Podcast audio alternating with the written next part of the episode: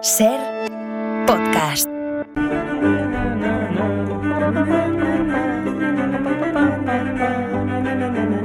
Hola Nieves. ¿Qué Hola. tal? ¿Cómo estás? Muy bien, buenas tardes. ¿Qué, ¿Has estado siguiendo lo de la fauna cadavérica? De- del, del entomólogo forense. Eh, No, estaba llegando. Ah, mejor. Estaba llegando. Te lo has pe- perdido. No, no, a mí esas cosas me gustan mucho. Sí, a mí también, a mí también, a mí también. A mí los también. entomólogos forenses me Sí, parecen unos sí, tíos sí, listísimos. sí, sí, Las sí. granjas de cuerpos y todo esto es Sí, interesantísimo. sí, sí, mucho, mucho. bueno, vamos con otra cosa. Eh, a ver, eh, además, por cierto, hoy en nuestro paseo diario por la historia vamos a toparnos con uno de los episodios más terribles, más sangrientos. Bueno, con uno de los ejemplos superlativos, de verdad, antes que hablábamos de con nuestra invitada de lo que está ocurriendo en Palestina, uno de los episodios eh, más superlativos de los desastres que provocan siempre las guerras. Sí, porque además lo que vamos a contar, eh, aquí aparecen como protagonistas dos de los asesinos más siniestros de todos los tiempos. Sí. Son de récord, si se puede utilizar esa expresión. Así que hoy, ni que sea por dulcificar un poquito el relato, vamos a empezar con música, pero ojo, ojo, música directamente relacionada con el tema.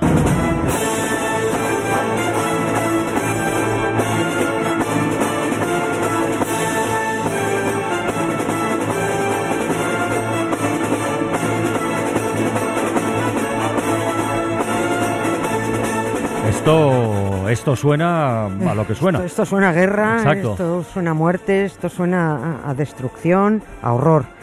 Y todo eso fue el sitio de. Leningrado. El cerco más largo que sufrió una ciudad en la Segunda Guerra Mundial Y y, que comenzó tal día como hoy. eh, empezó a romperse tal día como hoy. Terminó en enero del 44, el 27 de enero exactamente, pero el día 18 del año anterior, de 1943, el ejército soviético logró romper el, el cerco e iniciar, empezar por lo menos la cuenta Mm. atrás para la definitiva expulsión de los nazis un, un año después. Es imposible transmitir los horrores que provocaron los nazis en, en la ciudad de Leningrado y el precio que pagaron los soviéticos por resistir un bloqueo, se dice pronto, durante 800 y pico días, casi 900. Es mucho más horroroso de, la que no- de lo que nadie puede imaginar. Paradójicamente, esta sinfonía de Shostakovich en Leningrado sirvió para que el compositor salvara su cuello gracias a que se convirtió en un canto a la resistencia heroica de, de los rusos. Hace unos meses, cuando Sheila Blanco os habló de, de compositores y músicas de guerra, trajo esta séptima sinfonía como una de las más, de las más emblemáticas. Shostakovich la compuso y la estrenó durante el cerco de, de Leningrado, en ese mismo momento. Hay, hay un historión mm, detrás de Shostakovich y de esta séptima sinfonía y lo- os lo tiene que contar Sheila y si no quiere ella o no puede lo cuento yo, pero esto hay que contarlo. Pero dinos algo. En, en otro momento. Pero dinos algo. Solo la compuso para congraciarse con Stalin porque le, le tenía, le tenía echado el ojo. El cuello de Shostakovich no valía ya un duro. A Stalin le daba igual si los nazis mataban a millones de rusos. Si él podía Sí. matar también unos cuantos Claro. millones más, pues, de compatriotas, pues bueno, mucho mejor. En plena guerra, Stalin no frenó las purgas. Los soviéticos sufrieron lo más grande en aquella guerra. Por un lado Hitler, que era un genocida invasor, y por otro lado Stalin, que era el genocida en casa.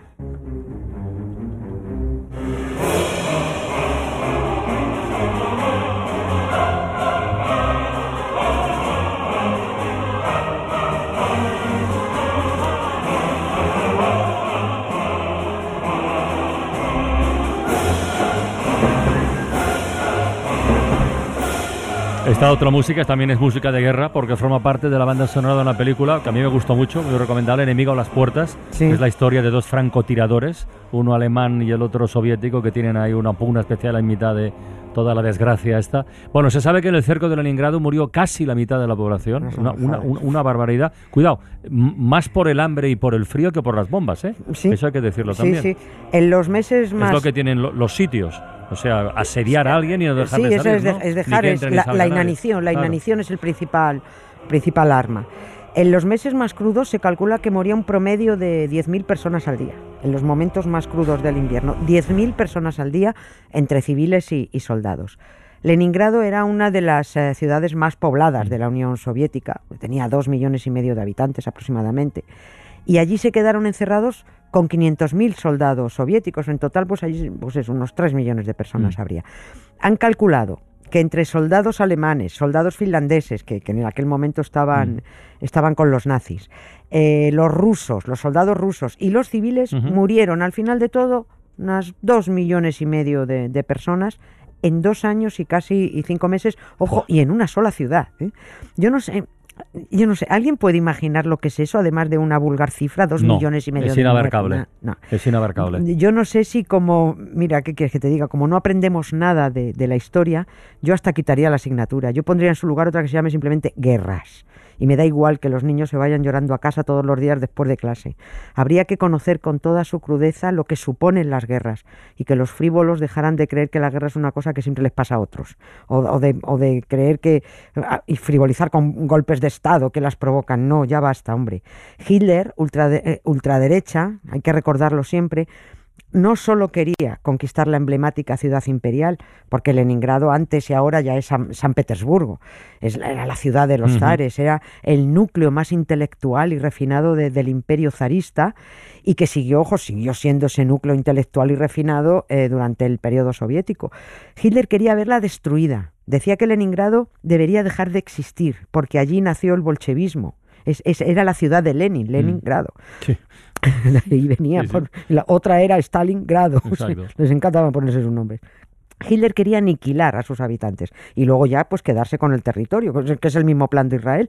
Hoy habéis estado primero aniquilas a la población y luego ya les robas la tierra tranquilamente, porque son gente que Mm. les, eh, se mueven por el odio más irracional. Y Hitler odiaba a los bolcheviques tanto como a los judíos. Oye, ¿y el cerco por qué duró tanto en Leningrado? Quiero decir, los planes de Hitler, eh, él tenía diseñada una invasión relámpago Sí. de la Unión Soviética, así en general, pocos meses. Es verdad que eso se podía frenar, pero de ahí a un cerco de dos años y medio en una ciudad concreta, eso es un Sí, cambio sí, muy sí, sí, grande. no, es que no, mm, no calcularon, calcularon con los pies directamente. Mm, Hitler se creía que gracias a su magníficamente diseñada Operación Barbarroja, pues que se iba a quedar con la Unión Soviética, pues ahí nada, en un pispás.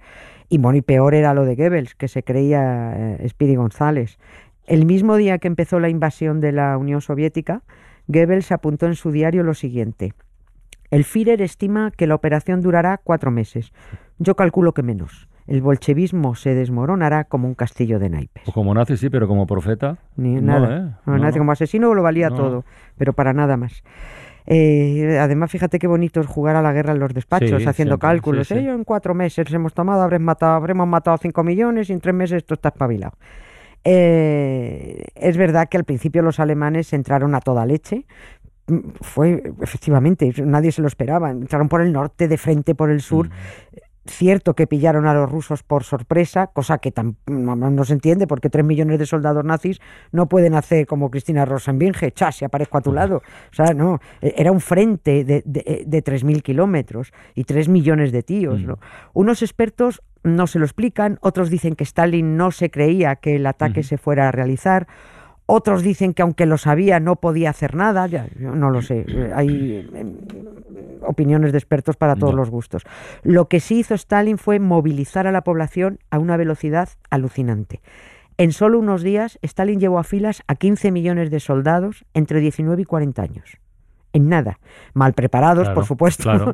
con mal Con mal material, y, y pésimamente dirigidos, que esta es otra, porque Stalin había purgado no solo a su propio pueblo y a los intelectuales, es que también había masacrado a los mandos de su ejército, porque como no se fiaba de su mano derecha, pues ma- mataba, mataba a cuatro manos. Faltaban generales, faltaban coroneles, faltaban oficiales que supieran mm, dirigir una estrategia y dirigir a las tropas. Pero con todo, Hitler empezó a mosquearse porque por muchos soviéticos que matara, por muchos soldados que apresara, es que salían rusos de debajo de las piedras.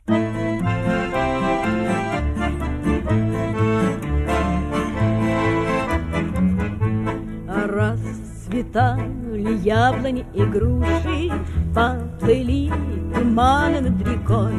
Выходила на берег Катюша, На высокий берег, на крутой. А выходила на берег Катюша, На высокий берег, на крутой.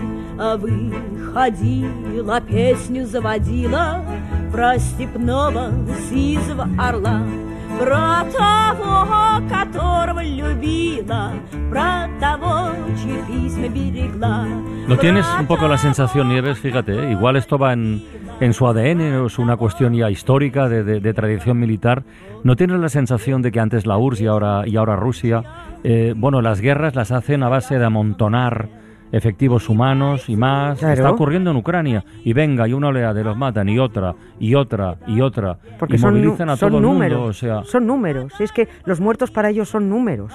Por eso, si el propio ciudadano no tiene conciencia de lo que es esto, es tremendo, pero los muertos para ellos son números, nada más. Y, el- y esos números dejan hijos, dejan. Y joder, con lo bonita que es la vida para vivirla. Sí, esta semana había testimonios de algunos comandantes ucranianos que en una de las ciudades, cuyo nombre no recuerdo ahora, donde hay combates, combates más duros, bueno, cuentan que eh, los rusos van lanzando oleadas de soldados que ya y luego cuando los matan no van ni a recoger los cadáveres. Claro. O sea que es una cosa así como al, al por mayor, en fin. No sé, eh, va- volvamos al, al- al cerco de Leningrado. Bueno, ahí los nazis pincharon en hueso. Uh, Eh, sí. a, a ver, esto dices que empezó en septiembre del 41, ¿no? Ajá, Sí. Que ahí no haría, no haría mucho frío todavía. No, en septiembre no, em- empezaba a refrescar, empezamos a Sí, refres- sí, sí. empezaba a refrescar allí, pero todavía no, no, no hacía frío. Eh, pero fíjate, para ese mes, septiembre del 41, Goebbels ya había calculado que se habría quedado hasta con Moscú. Y no. Creía que había entrado en Moscú y estaba ahí tomando cañas en el Kremlin, pero no. Cuando los nazis vieron que no podían rendir Leningrado, dijeron, "Mm, muy bien, la acercamos y que se mueran de hambre y de frío. El invierno está encima, no puede entrar comida ni combustible, no entra carbón, no tiene electricidad, pues nada, venga a esperar. Aquel primer invierno, el de 1941 Ujú. y hasta marzo del 42, se alcanzaron 30-40 grados bajo cero.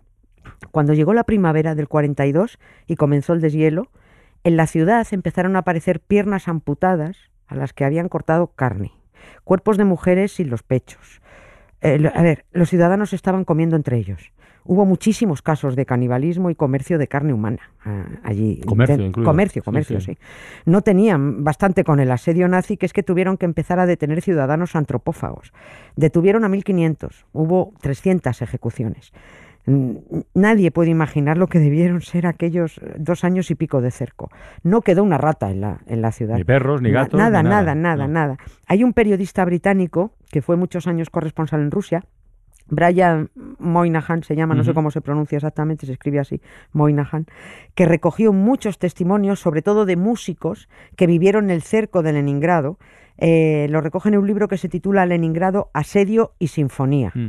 Es un ensayo en el, que, en el que cuenta cómo fue el cerco de Leningrado, pero mezclándolo con el proceso creador de Shostakovich y el estreno con la Filarmónica. Bueno, el estreno con los pocos músicos que quedaban, eh, porque se estrenó en el propio Leningrado y en pleno asedio. La séptima sinfonía que hemos escuchado, que estamos escuchando, Sí, se estrenó en 1942, con los músicos famélicos, sin fuerzas para soplar los instrumentos de viento. Solo pudieron ensayar una vez porque no tenían fuerzas. Algún músico murió durante aquel ensayo. Pues una de las músicas, una de las mujeres, una oboísta, cuenta en el libro que un día llegó a su casa una vecina corriendo espantada. La estaba persiguiendo su marido para matarla y comérsela.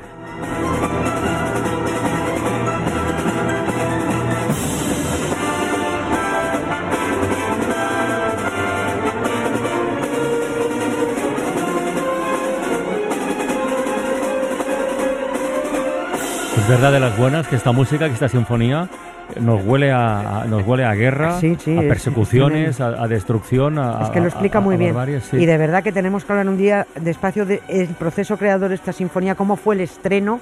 Fue alucinante aquello, fue, fue, fue alucinante. El golpe definitivo eh, para, para, Para liberar la ciudad, la sí. ciudad llegó el 14 de enero con una ofensiva del ejército soviético que obligó a la retirada de, de los nazis. Aunque ese fue eh, el final definitivo del asedio nazi, hacía un año que al menos habían podido abrir una ruta de entrada de suministros, hay unos poquitos a la ciudad y, Y que para sí- evacuar a alguien, sí, ¿no? También, pudi- claro. pudieron evacuar a, pues, a, pues, algunos civiles heridos. Era una ruta, la verdad, muy peligrosa porque discurría sobre un, sobre un lago que estaba, que estaba helado. Eh, de hecho, si era riesgosa, que diría alguien, un argentino, aquella ruta que se tragó unos mil camiones con mercancías y claro, al tragarse camiones también se tragó personas. Y claro, es que era muy, tenías que pasar por un lago y si eso quebraba, te ibas al fondo. No eran suficientes los suministros que llegaban, pero algo alivió la situación. Y una cosa más. Además de Ana Frank en Ámsterdam, que tiene tanta fama, hubo una niña en Leningrado llamada Tania Savicheva, de 11 años, que fue recogiendo una a una la muerte por hambre de todos los miembros de su familia, simplemente poniendo días y horas de la muerte del tío Basia, de la abuelita, de mamá. La única muerte que no pudo registrar Tania fue la suya. Ese diario fue una de las pruebas en los juicios de Nuremberg contra los militares de ultraderecha que encabezaron el cerco de Leningrado. Come, you masters of war. You that build the big guns. You that build the death planes. You that build all the bombs. You that hide behind walls. You that hide behind discs.